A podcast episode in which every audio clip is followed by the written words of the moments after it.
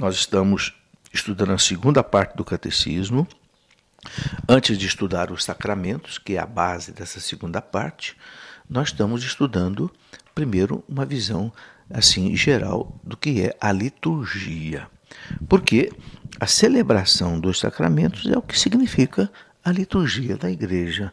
Então, é o céu que se une à terra para celebrar a glória de Deus.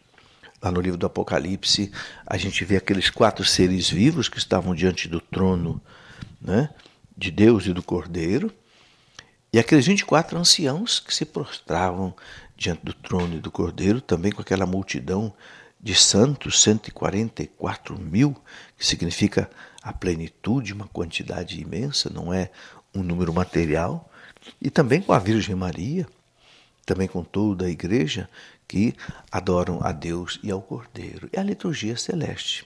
Os quatro seres vivos significam a criação, os 24 anciãos significam os, as doze tribos do Antigo Testamento, as doze tribos de Israel, e os doze apóstolos na nova aliança, enfim, todo o povo de Deus que glorifica a Deus e o Cordeiro. Por isso a liturgia da terra se une à liturgia do céu. É por isso que nós rezamos na missa né, antes da consagração, Santo, Santo, Santo, Senhor Deus do universo, o céu e a terra proclamam a vossa glória.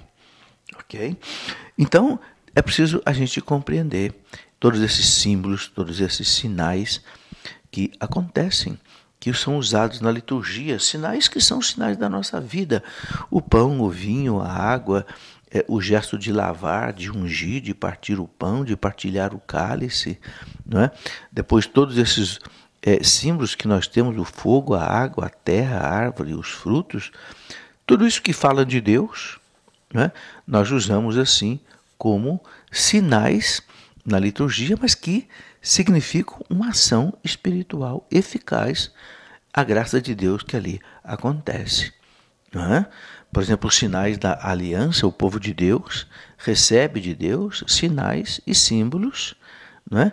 que marcam a sua vida litúrgica é, em toda a, a celebração.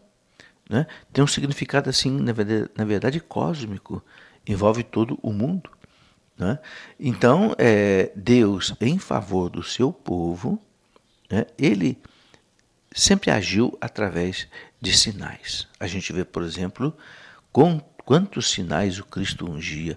Ungia, o Cristo usava da água, falava do fogo, falava né, do vento, do Espírito, enfim, na consagração dos reis, na consagração dos sacerdotes na antiga aliança, usava-se a imposição das mãos, é, no, no, na celebração da Páscoa, o Cordeiro. Então, tudo, todos esses sinais, a igreja vê aí uma prefiguração dos sacramentos da nova aliança. Todos aqueles sinais lá do Antigo Testamento.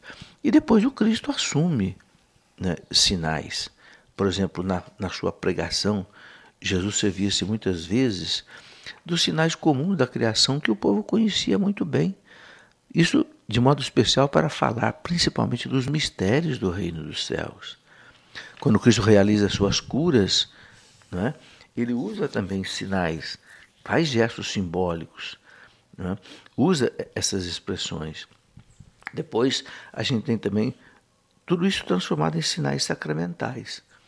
Desde o dia de Pentecostes, quando a igreja começou, né? a igreja começou pelo Espírito Santo a realizar então a missão da igreja, levar os sacramentos da igreja pelo mundo todo.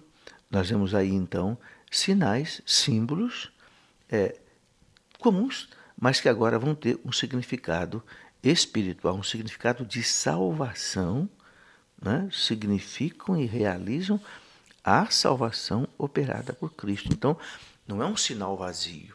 Quando o padre derrama, por exemplo, água na cabecinha da criança três vezes, esse sinal, e diz: Eu te batizo, em nome do Pai, do Filho e do Espírito Santo, é um sinal né, que significa e que realiza a salvação que Cristo está operando na vida dessa criança, eliminando nela o pecado original, fazendo dessa criança, naquele momento, não é, é um filho de Deus, herdeiro do céu, membro do corpo de Cristo, filho de Maria, filho do Pai, irmão de Jesus Cristo, né? participante agora da vida da graça.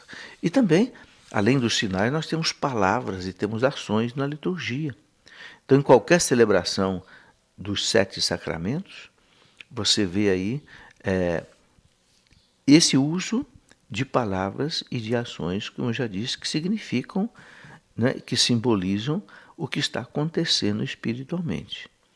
Mas é preciso que a palavra de Deus e a resposta de fé acompanhem as nossas ações. Né? Não pode ser apenas gestos vazios, não. Nós temos que ter aí a palavra de Deus, a nossa fé, que acompanhe tudo isso para que realmente se realize aquilo que está acontecendo. Né?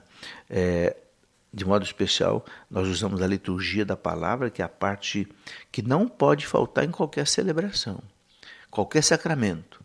Batismo, crisma, unção dos enfermos, sempre tem né, o uso da palavra de Deus para alimentar a fé dos fiéis, para né, fortalecer a nossa, a nossa fé.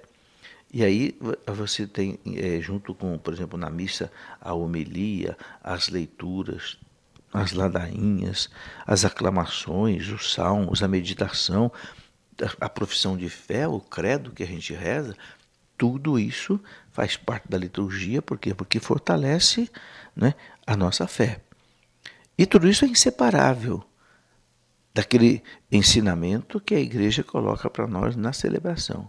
O Espírito Santo, ele não apenas ele dá à igreja a compreensão da palavra de Deus, fortalecendo a fé, né? mas ele realiza também as maravilhas de Deus, anunciadas pela palavra, né? e, e que muda o coração das pessoas, converte as almas. Então, por isso, a palavra de Deus não pode faltar em toda a celebração litúrgica. E é importante a gente dizer que, de modo especial, na missa, não se pode mudar as leituras. Então, a primeira leitura tem que ser aquela marcada para aquele dia né, do domingo. Durante a semana, a igreja permite que se mude, por exemplo, o evangelho, mas no domingo não. No domingo tem que ser aquela leitura marcada para ser a primeira, aquele salmo, meditação, e o salmo não pode ser substituído por uma outra música. O salmo pode ser cantado, mas ele não pode ser substituído por um outro canto, como às vezes a gente vê. Também depois, a segunda leitura não pode ser alterada e o evangelho não pode ser também alterado. E aqui ele recomenda que o sacerdote, quando faz a homilia, ele faça a homilia baseada nas leituras. Não fique falando de outras coisas, de política, falando de outro. Não. A homilia deve ser, diz o Papa nos documentos da igreja, a homilia deve ser eminentemente espiritual e baseada naquilo que foi lido para que os fiéis compreendam as leituras e tiram daí os ensinamentos necessários. Outra coisa muito importante que é, o catecismo chama atenção na liturgia é a questão do canto e a questão da música. O canto e a música na liturgia não é qualquer canto, não é qualquer música. Não é um, um sambão que você vai cantar na missa. Não é um, sei lá, um axé. Não é um, um rock que você vai cantar na missa. Não, é um canto sacro e o Papa Bento XVI tem recomendado, inclusive, o canto gregoriano, o chamado cantochão, né? aquele canto que, que São Gregório Magno desenvolveu lá desde o século V. Então, é, a prática, meus irmãos, musical da igreja constitui um verdadeiro tesouro né? muito grande é, nessas formas da igreja se manifestar. Né? É uma forma de louvar a Deus. Porque, como dizia Santo Agostinho, né, quem, quem reza, quem canta, reza duas vezes. Santo Agostinho dizia isso. Então, quem canta mal também reza mal duas vezes. Então, o canto tem que ser um canto espiritual, baseado na palavra de Deus, baseado na doutrina católica e com uma melodia adequada ao louvor, à adoração, à meditação. A música não pode ser qualquer tipo de música agitada, barulhenta. Não, tem que ser uma música suave, que o povo possa meditar no que está cantando. Né? Os cantos devem ser inspirados é, com instrumentos musicais adequados, né? e que é, realmente sejam um louvor a Deus. Então a igreja é, lembra, por exemplo, aquilo que São Paulo diz: recitai uns com os outros salmos, hinos e cânticos espirituais, cantando e louvando ao Senhor em vosso coração. Veja, Efésios 5,19. Então, a música, como diz São Paulo aqui, é para né, cantar e louvar a Deus no coração com cânticos espirituais. Não é cantos românticos, cantos poéticos. Às vezes a gente vê na missa, ah, vamos cantar aí uma música de Roberto Carlos, vamos cantar uma música de não sei quem, porque é uma música gostosa, a música. Opa! A música não tem que ser gostosa, não tem que ser romântica. Não é, missa não é serenata. Missa é o sacrifício de Cristo oferecido ao Pai. Então nós temos que pensar bastante nisso. O canto na missa, a música na missa, tem uma função de muito importante, né? que significa que nós estamos ali intimamente ligados à ação litúrgica. Então a missa, o canto não pode ser alguma coisa desligada da ação litúrgica. Não, se, se é a entrada, vamos entrar então com o cântico de entrada. Né? Se é o momento do ofertório, cântico de ofertório. Se é na Eucaristia, canto da Eucaristia. E assim por diante. E é muito importante que, se, que depois da distribuição da Eucaristia haja um momento de silêncio, de profundo silêncio, que se dê tempo para que o povo né, comum que faça ação de graças. É um momento extraordinário em que nós recebemos Jesus no coração, então a música deve cessar cantou uma música enquanto se distribui a Eucaristia, depois silêncio. Né? Silêncio, o povo deve meditar, fazer ação de graça, estar com Jesus né? no coração, na Eucaristia. Meus irmãos, nós comungamos muito mal. A gente comunga, não dá nem quatro, cinco minutos, já acaba a missa, vai todo mundo embora correndo. Ora, quando você recebe uma visita na sua casa, você deixa a visita na sala falando sozinha e você vai embora para a rua? Você não faz isso, você fica com a, com a visita, você serve um cafezinho, você leva ela para almoçar com você, não é? Ora, com Deus. E com Deus, que é o nosso Criador, Senhor e Salvador. O que, que nós fazemos? Nós recebemos o Cristo na Eucaristia e às vezes não ficamos nem cinco minutos com Ele, já vamos embora para a rua, conversando, mudando de assunto, é por isso que a gente não recebe as graças que Cristo tem para nós na Eucaristia. Ora, meus irmãos, depois da música, nós temos que fazer um silêncio. Temos que ficar ali pelo menos 10, 15 minutos em oração, agradecendo ao Senhor, louvando o Senhor que vem ao nosso coração. Senhor, eu não sou digno de que entreis na minha morada né? Mas já que o Senhor quer vir, o Senhor vem, então eu te recebo, te louvo, te bendigo, te agradeço. Eu quero te pedir pelas minhas necessidades. Eu quero pedir pela necessidade da igreja, do Papa, dos bispos, dos sacerdotes. Eu quero pedir é, por toda a minha família, quero pedir pelas almas do purgatório. Entende quanta coisa? Eu quero pedir pelas minhas necessidades de trabalho, de pastoral. Mas não, a gente sai correndo da igreja, não conversa com Cristo que está no coração da gente. É por isso que não recebe as graças que Cristo tem muitas vezes para nos dar. E o Papa Bento XVI tem que insistir, insistido nisso. Não é qualquer tipo de música, não é? Então, é, a música tem que ter palavras, tem que ter melodias, litúrgica e espiritual para a glória de Deus e para também a santificação dos fiéis. É, o Catecismo traz aqui uma citação muito bonita de Santo Agostinho, lá das suas confissões, onde Santo Agostinho ouvia as músicas que tocava na igreja lá né, em Milão, quando ele ainda não era convertido, e Santo Ambrósio, que era o bispo de Milão, gostava é, da música litúrgica. Então Santo Agostinho diz assim: Quanto chorei ouvindo vossos hinos, vossos cânticos, os acentos suaves que ecoavam em vossa igreja. Então fazia Santo Agostinho chorar de emoção a música. Que emoção me causavam!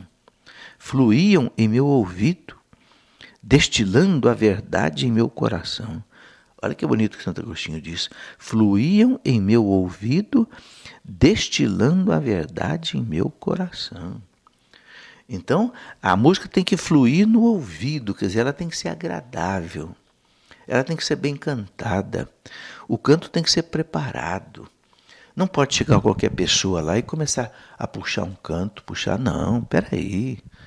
Peraí, o pessoal da música tem que treinar, tem que ensaiar, os, os instrumentos têm que estar bem afinados. A pessoa que vai tocar um instrumento tem que saber tocar um instrumento. Quem vai conduzir o canto, quem vai cantar, quem vai fazer o povo cantar, tem que estar preparado. O coral tem que treinar. É triste a gente ver muitas vezes na missa aquele canto desafinado, aquele canto que não flui no ouvido da gente. Dá vontade de você não ouvir aquela música. Então Santo Agostinho diz aqui: fluíam em meu ouvido, destilando a verdade em meu coração. Destilando a verdade em meu coração, quer dizer, a música tem que, tem que falar da verdade da doutrina, não pode ter erro de doutrina, não pode ter heresia na letra da música, porque a música deve, como disse Santo Agostinho, destilar a verdade no coração da pessoa. Isso é muito importante. A música, para muita gente, é uma forma de catequese. Quando a gente se converte, às vezes, por causa de uma música, não é? E Santo Agostinho dizia: um grande elan de piedade me elevava. Né? Quer dizer, elan de piedade me levava, crescia a minha espiritualidade ouvindo a música. Eu era elevado para Deus e as lágrimas corriam-me pela face, mas me faziam bem.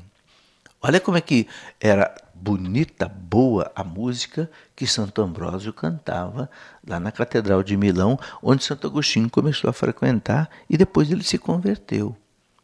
Então é muito importante, meus irmãos, essa harmonia dos sinais, né, do canto, da música, das palavras, das ações.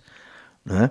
É muito importante, é, usando toda essa riqueza da cultura do povo né, desse povo que celebra. Por isso o catecismo diz que o canto religioso popular, ele é, é, deve ser inteligentemente incentivado, a fim de que as vozes dos fiéis possam ressoar né, nos pios e sagrados exercícios e nas próprias ações litúrgicas, de acordo com as normas e com as prescrições da igreja. Ok? É, no entanto, esses textos destinados ao canto sagrado têm que ser conforme a doutrina católica, sendo até tirados de preferência das Sagradas Escrituras e das fontes litúrgicas. Né? Quem é que diz isso? Isso aqui está no documento da Igreja, na Sacrosanto Concílio 121. Né?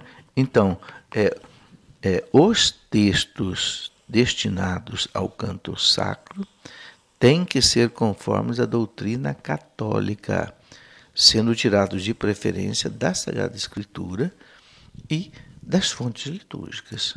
Está aí algo muito importante. Outra coisa que a igreja chama atenção aqui no catecismo, quando fala da liturgia, é o uso das imagens. Né? Nós sabemos que a igreja aprova perfeitamente a imagem de Cristo, a imagem dos santos, a imagem dos anjos, da Virgem Maria, de São José, não para serem adoradas, mas para serem veneradas, como nós já explicamos aqui. Então, a imagem sagrada, que nós chamamos de ícone, né? ou um ícone litúrgico, que é muitas vezes pintado num pano, num quadro, representa principalmente Cristo. E, não pode, é, de fato, representar o Deus invisível, incompreensível, mas como Cristo se encarnou, o Cristo assumiu um corpo, então agora nós podemos representar o Cristo né, numa imagem, num ícone, é, como aqui ensina para nós o catecismo, né, citando São João Damasceno, doutor da igreja lá de Constantinopla, que lutou muito contra a heresia chamada iconoclasmo, que queria acabar com as imagens. Né? São João Damasceno, doutor da igreja, dizia: antigamente Deus, que não tem nem corpo nem aparência, não podia ser representado por uma imagem. Mas agora que se mostrou na carne, quer dizer, o Cristo encarnado, e viveu com os homens, agora eu posso fazer uma imagem daquilo que eu vi de Deus. Cristo é um, é um rosto de Deus, né? com o rosto descoberto, contemplamos a glória do Senhor. Então, é, a igreja, é, no concílio de Nicéia II, a igreja aprovou perfeitamente, né? no ano de 787, a igreja aprovou perfeitamente o uso das imagens e disse, inclusive, o concílio, lá há 1.200 anos atrás, o concílio de Nicéia disse para proferir sucintamente nossa profissão de fé, conservamos todas as tradições da igreja, escritas ou não escritas, que nos têm sido transmitidas sem alteração. Uma dessas tradições é a representação das imagens, que concorda com a pregação é, é, da, da pregação histórica evangélica, crendo que de verdade, não na aparência, o Verbo de Deus se fez homem, o que é também é, útil e proveitoso, pois as coisas que iluminam mutuamente têm sem dúvida um significado especial. E o próprio concílio disse ainda a mesma coisa, não é? na trilha da doutrina divinamente inspirada de nossos santos padres e da tradição da Igreja Católica, que sabemos ser a tradição do Espírito Santo que habita nela. Então o concílio disse: definimos com toda certeza e acerto que as veneráveis e santas imagens, bem como as representações da cruz preciosa, vivificante, sejam elas pintadas de mosaico ou de qualquer outra matéria apropriada, devem ser colocadas nas santas igrejas de Deus. Sobre os utensílios e as vestes sagradas, sobre paredes e enquadros nas casas e nos caminhos, nas casas e nos caminhos tanto a imagem de Nosso Senhor Jesus Cristo, Salvador e Jesus, como de Nossa Senhora, da Mãe de Deus, dos anjos, dos santos, etc. Então você está vendo que a igreja sempre aprovou o uso dessas imagens, por isso que nas igrejas tem as imagens e as imagens também ajudam na liturgia, fazem parte da liturgia, porque nós celebramos com todos os anjos, com todos os santos, e o que as imagens lembram para nós nas igrejas, exatamente é esta participação da liturgia na terra junto com a liturgia do céu. Ok? Fique com Deus.